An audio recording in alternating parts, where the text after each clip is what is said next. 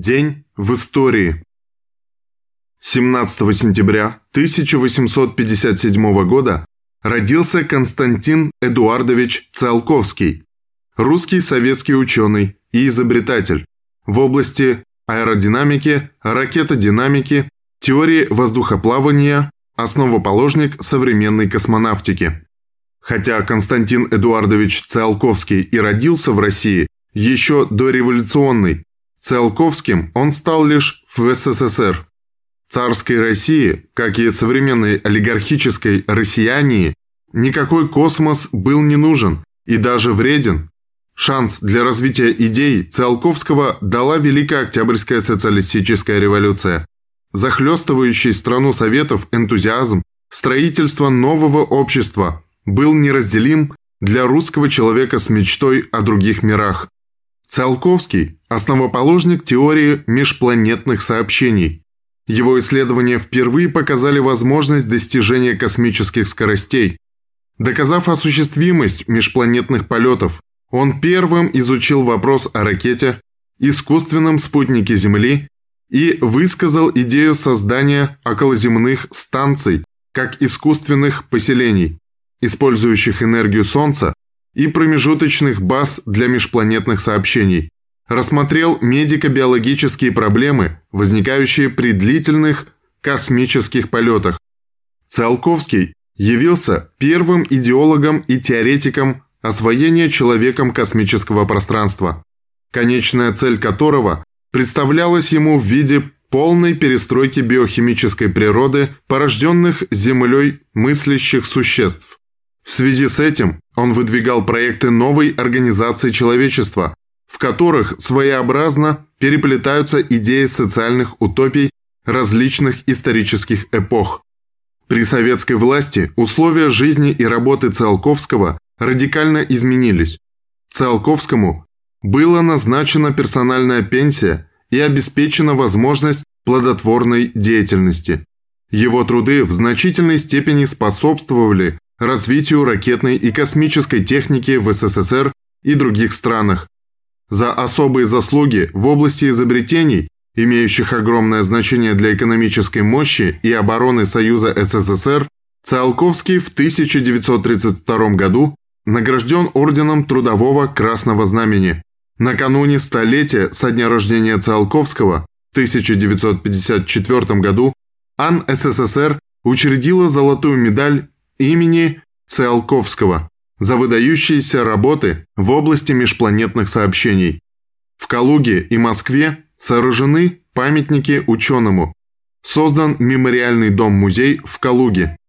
Его имя носит Государственный музей истории космонавтики и Педагогический институт, школа в Калуге, Московский авиационно-технологический институт.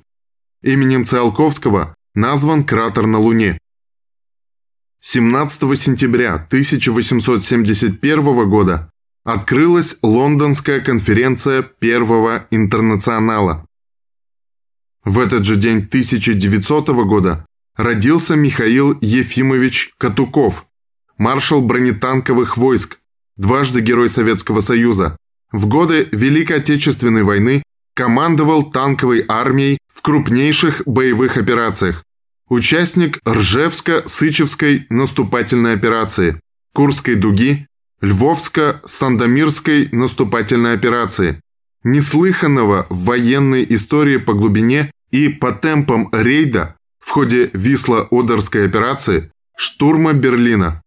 Про командующего первой танковой армией говорили, если надо было остановить противника, осуществить прорыв на каком-нибудь участке фронта, Сталин направлял туда Катукова. 17 сентября 1917 года лидер большевиков Донбасса Артем в Харькове заявил о разрыве с Временным правительством и создании в Донбассе советской власти. 17 сентября 1932 года комсомол Украины награжден орденом Владимира Ильича Ленина за строительство Днепра-ГЭСа 70% строителей Днепрогэса были комсомольцы и молодежь. За трудовой героизм на строительстве Днепропетровской гидроэлектростанции комсомольская организация Днепростроя была награждена орденом Ленина. Первый гидрогенератор Днепрогэса дал промышленный ток еще 1 мая 1932 года. Вслед за ним быстрыми темпами вводились в эксплуатацию агрегаты первой очереди. 10 октября Днепрогэс вступил в строй действующих. Митинг на площади Днепрогэса слушал весь мир. Здесь Михаил Иванович Калинин сообщил собравшимся, что Днепрогэсу присвоено имя Владимира Ильича Ленина. Цитата. «Ни американцы, бывшие свидетелями других строек, ни немцы, умеющие дисциплинированно работать, не верили в наши возможности», писал А.В. Винтер. А все-таки наша взяла, все-таки здесь, на Днепре, они увидели это новое, что нет у них и не может быть в условиях капиталистического хозяйства. Конец цитаты. 17 сентября 1939 года начало освободительного похода Красной Армии на Западную Украину и Западную Белоруссию.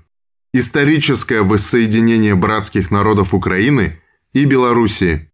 Английский политический деятель Д. Ллойд Джордж писал польскому послу в Лондоне осенью 1939 года, что, цитата, «СССР занял территории, которые не являются польскими и которые были силой захвачены Польшей после Первой мировой войны. Было бы актом преступного безумия поставить русское продвижение на одну доску с продвижением Германии. Конец цитаты. В высшей степени показано, что поначалу намечалась иная, проходившая намного западнее граница по рекам Сан и Висла.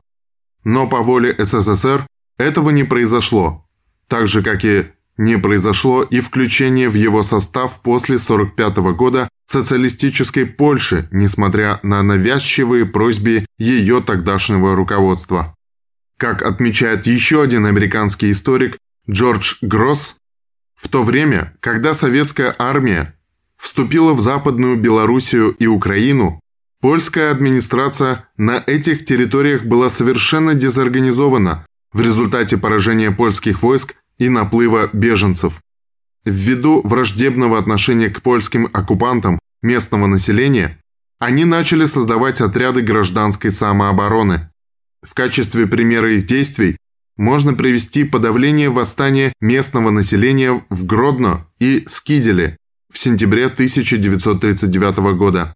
Восстания начались, когда Польша, как государство, уже не существовало, а ее армия была разогнана военной машиной фашистской Германии. Агония, созданного Пилсудским режима, для жителей Гродно и Скиделя обернулась кровавыми побоищами.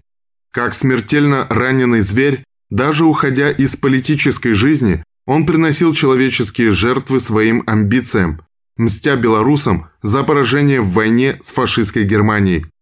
По словам историка Маркова, Практически везде на востоке бывшей Речи Посполитой украинцы, белорусы и евреи организовывали повстанческие отряды, нападая на отступающие от немцев польские части. Непольское население превращало польские знамена, отрывая от них белые полосы в красные, засыпало цветами колонны Красной Армии, указывало места, где поляки прятали оружие, участвовала в обезврежении небольших польских частей и так далее. Это не польское в кавычках население составляло по разным источникам от 67 до 90%. Таким образом, произошедшее 17 сентября 1939 года было в своем историческом смысле не агрессией против Польши, а ликвидацией польской агрессии.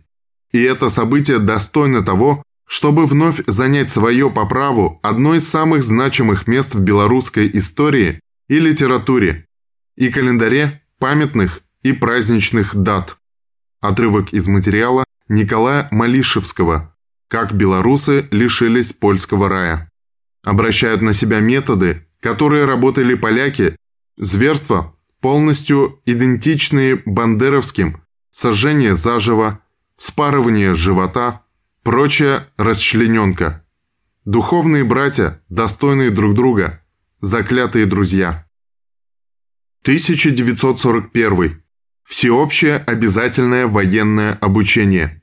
17 сентября 1941 года Государственный комитет обороны СССР выпустил постановление номер ГКО 690 о всеобщем обязательном обучении военному делу граждан СССР. Его текст вряд ли нуждается в комментариях. Цитата. «Считая, что каждый гражданин Союза СССР, способный носить оружие, должен быть обучен военному делу, чтобы быть подготовленным с оружием в руках защищать свою родину, и в целях подготовки для Красной Армии обученных резервов Государственный комитет обороны Союза СССР постановил Первое.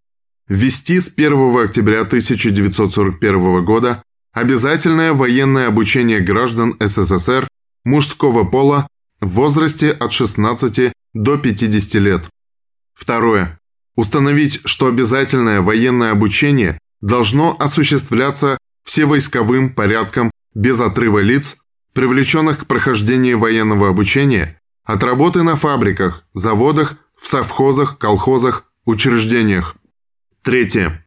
Дни и часы занятий по военной подготовке устанавливать военкоматом с таким расчетом, чтобы не нарушать нормальный ход работы предприятий и учреждений и не носить ущерба производству. Четвертое. Военное обучение Проводить по 110-часовой программе. Пятое.